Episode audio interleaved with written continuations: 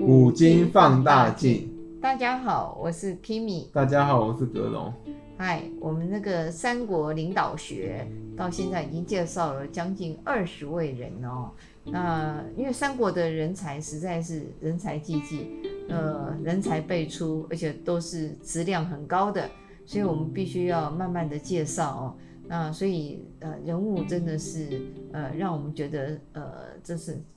人才啊，也一一辈接一辈的，一不断的那个涌出的感觉哦。那请问格隆，我们今天要介绍的人物是哪一位？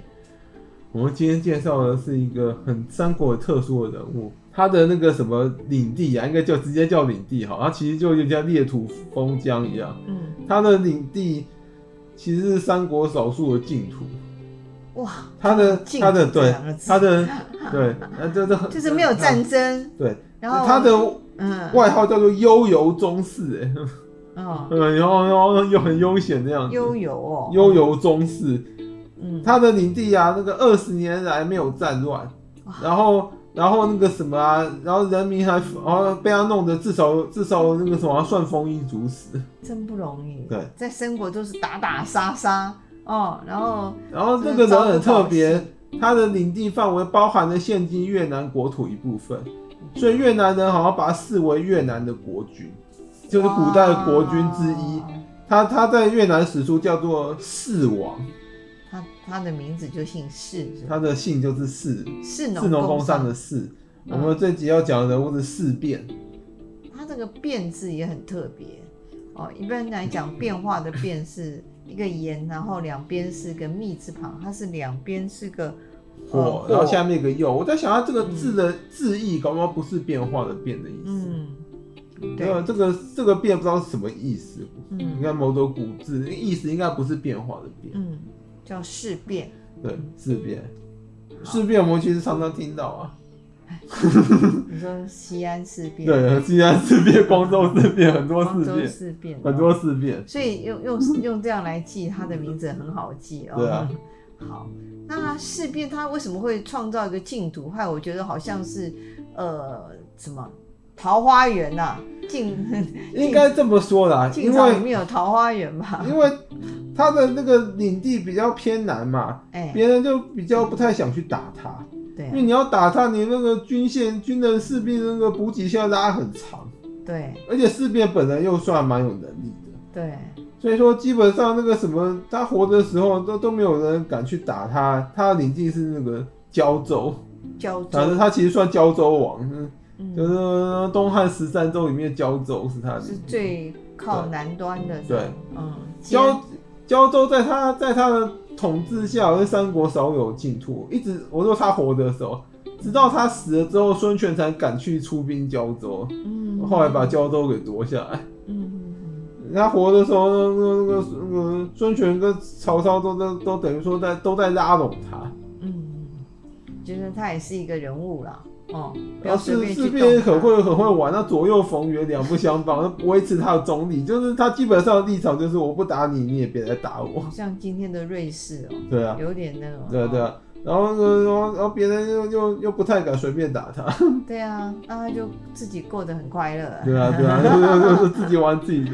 对啊，然后人民也很开心， 没对啊有战乱，他是都啊好好这三过日国少数比较安定的州，对啊看其他州郡，像荆州那种兵家必争之地，一天到晚都在战争，子，对啊，对然啊后呢是其他各个州都打到，甚甚至打到整个州都很糜烂嗯了。那我就很好奇，事变应该是那种三国如果嗯那各州郡人口减少比较少的州郡，对因为它比较安稳嘛，如果如果战争都会死其他其他州的那个呃民众如果知道哎事变这边这么好，他们会不会想要迁移到那个古代有那个有那个有有那个习俗，他们他们他们就是故土难离呀、嗯他们就会就会基本上古代的民众都不太愿意迁迁居到别的地别的省去或别避的难啊或别的州去，就除除非逼不得已，不然都不愿意离开自己的故土。哦不像我们现在常常不是就去别的县市定居，或者去别的国、嗯国家定居了。对啊对啊移民嘛，对啊，所像以像古古代没有没有没有不不没有玩这种移民， 民的对啊话，啊所以所以那个，所以当时那个刘备啊，嗯，刘皇叔那个贤明渡江才会变成一个美谈，对啊，妈那这个凸显说那个曹操在在民众心目中是很残暴，曹操军队，对啊对啊，那么写你明度你假可跟着跟着那个刘备 走，去流流浪了，所以可见刘备甚甚至很有人 望，对啊对啊，我跟你去那流人家都浪，可以放弃放弃那个那个祖居地区，跟着他去别对的地啊，方。这这一点就不对啊容易，嗯我们现在要讲四变的生平，嗯四变他字威彦。嗯他是汉末三国初期割据胶州的军阀。顺便提一下，四变还是三国少数的长寿者，他活到九十岁以后。啊，对这太不容易了，对，因为三国第一个你要他能应该够。说刚好活九十岁。对，你要能够这个呃，不会被人家寿灭掉终正寝，对，你又没有这个什么意外的被杀，对，哦，三国要没有意外受终，这其实有困难善。终，啊对嗯，因为三国连皇帝都被人毒死 了，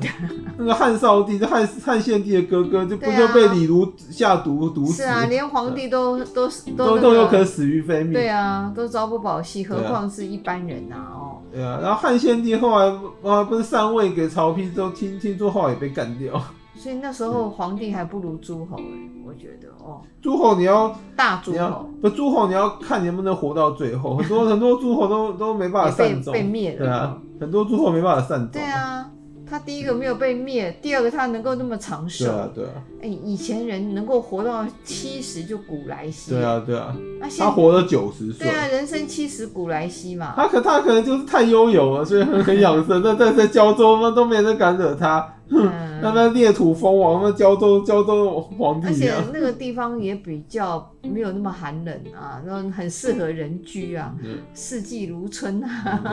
对 过啊，得很快乐。过得很快乐。害对我啊想到那种悠游在那个水中的鱼儿。所以叫它叫悠游宗 室对啊，啊， 对啊，对 啊，没错，很特别是事变啊，嗯，他是那个东汉末年出生在胶州的广信，哦，所以他本身就是胶州人。嗯，他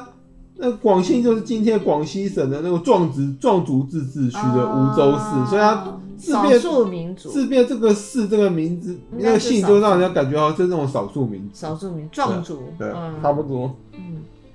然后很特别，事变的祖先他们是移民到胶州的，哦，那不不是以前很少移民，他还移民，因为事变的祖先啊，嗯，四边祖先其实是山东的汶汶阳人，他是因为要避避避难开那个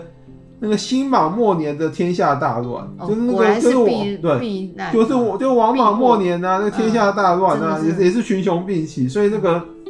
他的祖先为了避难，才从那个从那个从那山东迁移到胶州。很远呢、对啊，对哦啊，对啊，对啊，胶州胶州好像是个那种可能很适合万八避，千里但是耶，故意要找个那种比较偏僻的地方避难去啊，对，因为然胶后也比胶较富庶，因为通常他们天下大乱都比较打不到胶州那对对去。对，很适合避难。对啊，对啊，因为蛮族有很多其实那个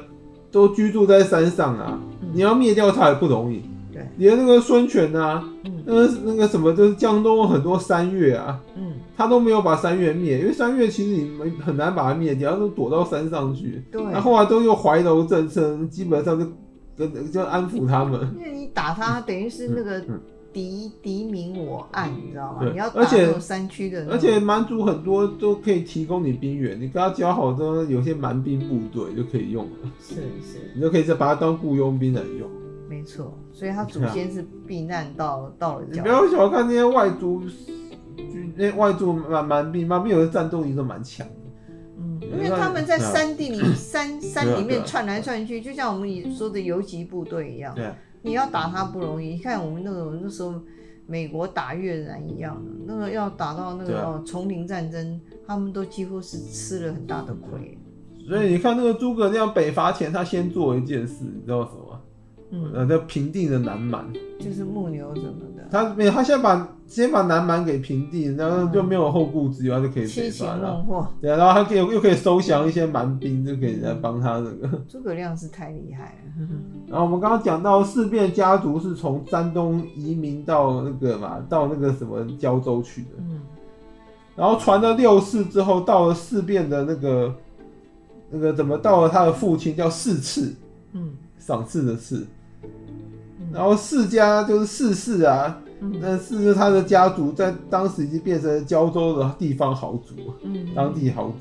厉害，四变的父亲四次啊，嗯，在汉桓帝的时期啊，出任了那个日南太守，还当官去了，一直。嗯因为汉朝朝廷如果想要胶州平稳的话，得要重用世家，然后等于说当地豪族啊，嗯嗯然后那什么嘛，就是说那个什么有点天高皇帝远，你要你等于说必须得任命他们世家，不然你任命其他人去当的话，都都安稳不了啊。嗯，就是世家嘛，管不为住为首的一定会一定会那个搞他。对，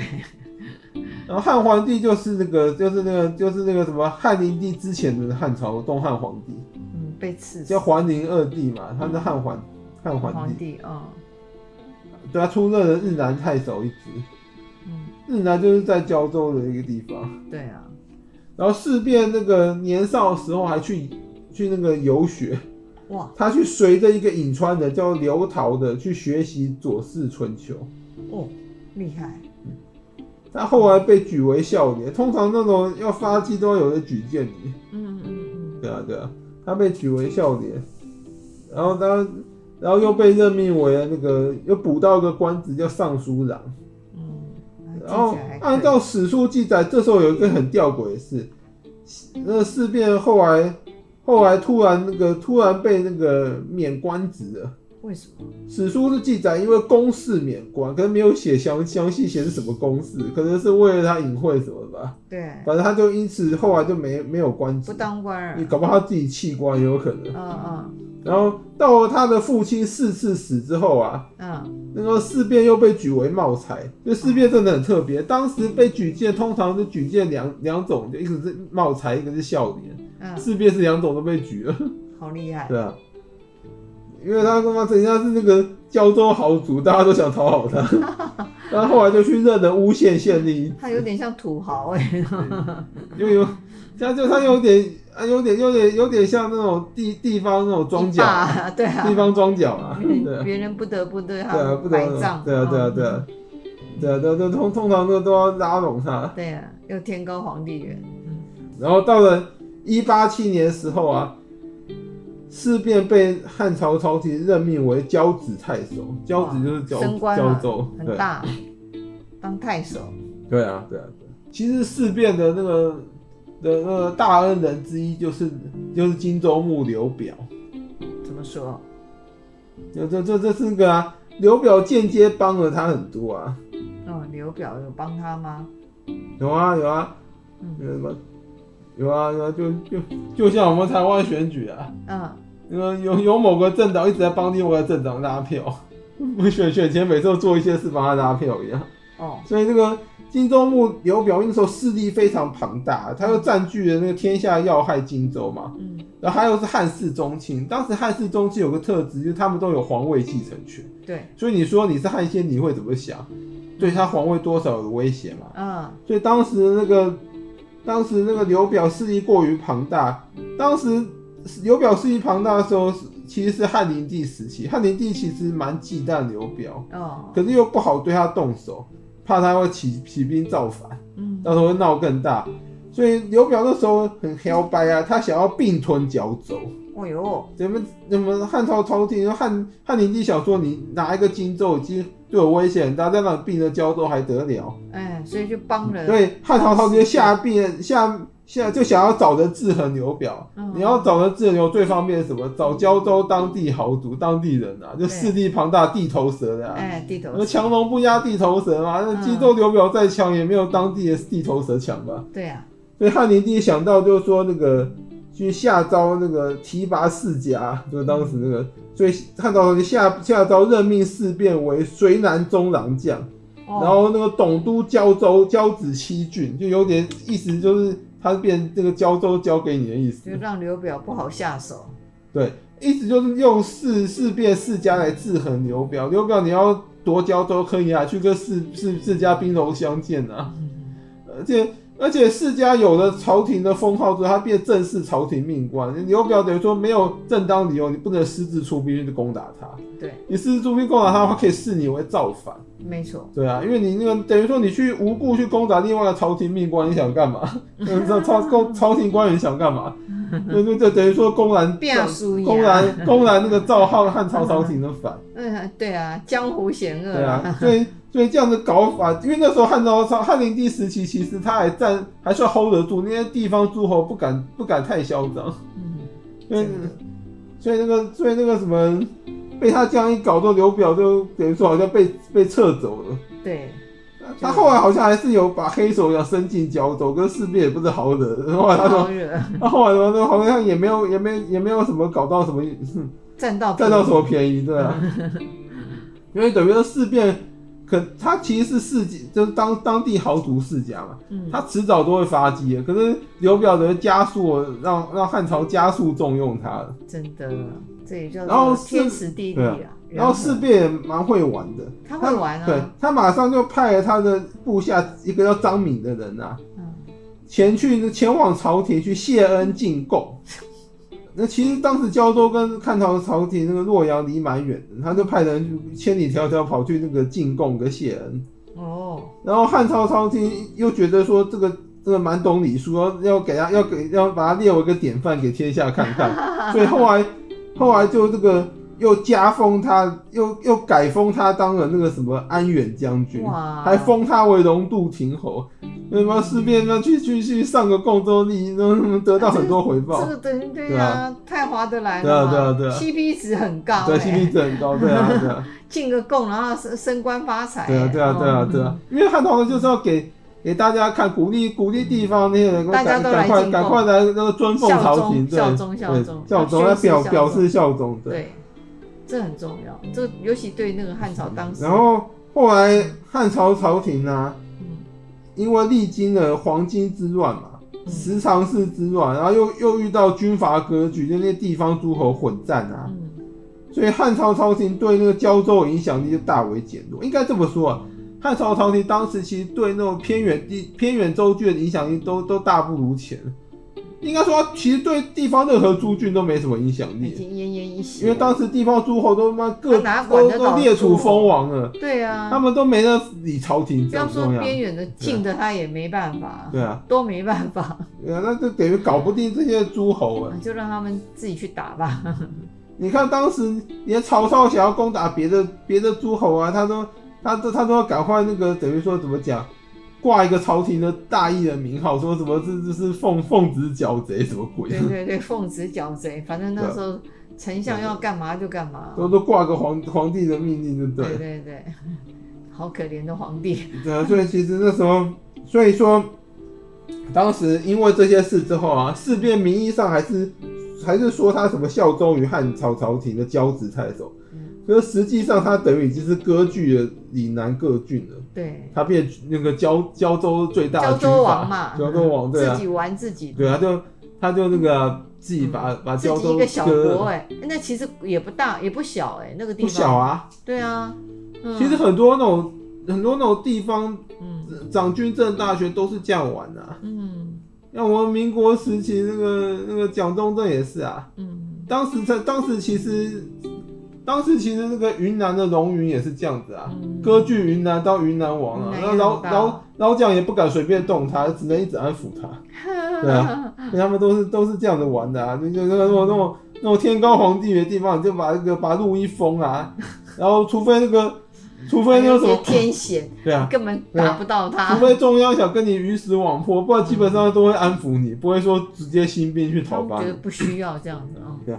因为你去讨伐他，输赢是其其次的，你你把他灭了之后，你还要找人治理当地，而且又又要花一堆人力、物力、财力，对要啊那，么你去出兵那么远的地方，搞不好后院失火，对啊你自己家里都有问题了。所以还不如去那个安抚他，让他明面上表示臣服就好。是是是，丰臣秀吉那时候我们讲，他不是也常常干这种事？嗯，他那时候急着要当天下人，就叫各个那个叫各个大名那个臣服他就好，他没有把所有大名都灭了。像德川就是先臣服他，德川家康后来变天下人也是，他没有把所有大名都灭了，他他很多都叫大家臣服他，因为你要把所有大名灭很很拖时很麻烦间，对也很麻烦。而且你这样你这样打下去，搞不好到时候变其他大名人人自危，弄个联军来对抗你。真的。对啊对啊，对啊，所以那个事变其实很爽，他那个那个胶州那个天高皇帝远，然后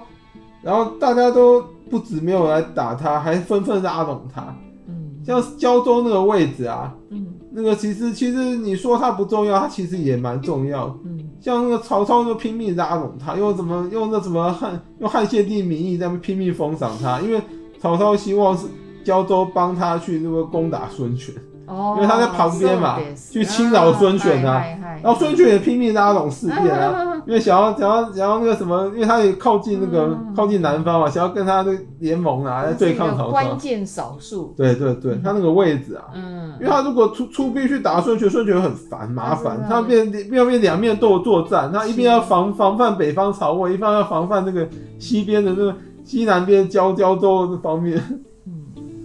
地理位置，对哦对，地理位置，他虽然比较偏我远，们但是现在也不是是在很讲地缘政治嘛？对他这个地缘太好了，嗯他就是胶州可能离那个离那益州比较远，所以就是刘备比较没有去拉拢他。是，然后到西元二二六年的时候，事变当年病逝了，享年九 十岁。对真的是奇葩，对啊，三国的你奇好说那他葩，们，反正他就活，那活了很久活到九十岁。太厉害。然后我要讲一下事变的那个领导跟统治之术。好，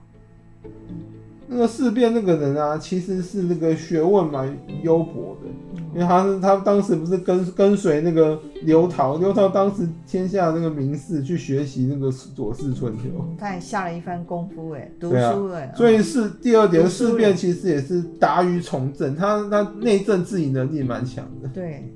你看，你看他能够治理到那个胶胶州啊，那个比较那种地方比较偏远的，可以那个什么丰衣足食，然后二嗯二十年没有战乱、欸，嗯，对对啊啊，那照理说那个地方也没有很太富庶嘛，哦对啊。对啊，真的太厉害了，然后那个事变呢、啊，嗯它是那个处于大乱之中。第三点，就当大乱就当时那个三国时代嘛，嗯，你看可以保全一郡二十余年，然后疆场无死，民不食也。然好后变像成三国难得的那个世外桃源跟好净像土那个《礼运大同篇》的那个那个感有觉点那出种来感了觉出来，嗯哦，对啊，对啊，路不拾遗呀，对吧？差不多。对啊，太有太厉害了。我们李运大农民在市边那边已经得到了实现。某一部分 啊，对啊，可能没有像大同篇讲的那么夸张，可他至少那个弄有到一部分弄到人人民真蛮实安居乐业的，对啊，对啊。这就很不容易对啦啊。嗯，应该这么说啊，因为那个，因为大家都没有打他，当然就可以好好治理内政啊了。有有人那如果他没有什自么外理患能，力，也一样搞不太起来。对嗯，啊。然后第四点是事变，他是趁乱而起，割据了岭南胶州。嗯那这个这个这其实那个这其实那个没有没有什么好黑的，因为当时诸地方诸侯都是这样干的、啊，，对每个人都割据地方啊。对你对，说你说朝廷中央能够能够指令能够下达到哪里？那个能够下达地区只有那个只有曹操那个统辖的领地而已啊，嗯，其他诸侯的那个领土，你说他朝你说那个汉朝朝廷的那个命令谁理啊？参考用。对，参考用对啊，就想要就是没有损害你利益的时候还可以听听，就是说认认同你是你是皇帝的时候你是皇帝，不认同你是皇帝的时候你们谁理你啊？ 对啊。对啊，然后第五点就是那个事变，它左右逢源于曹操跟孙权之间，对，他就没有表态，他两两边讨好他都照收，然后就一直维持中立，就对了。他很会玩，很会玩对啊。嗯，你看，不管是什么什么官渡之战或赤壁之战那种天下决定性大战役，他都不参战，就是说我就我就好像好像把那个胶州一封，我就自己当胶州王，你们别来别来惹我，我也不理你们。悠游自对啊得，，悠悠对啊，悠悠对啊，悠悠自得对啊。好棒，对啊，维持对啊，维持自自己爽中立，好羡慕这种对啊，对啊，在乱世中有这样一块地。对啊，对啊，那那事变，所以所以我就想说，因为可能也是因为这样，他就生活的很很好，所以就没什么烦恼，所以就长寿，对，对，就长寿到九十岁，后来悠游终逝。嗯真的，我们要赞叹他一对下啊，。对啊，对啊，好棒的一个哼特特殊人物。对啊，对啊，对啊，那因为时间的关系，我们今天就分享到这对里，对，那看到，哎，谢谢大家，拜拜，谢谢，拜拜拜拜拜拜。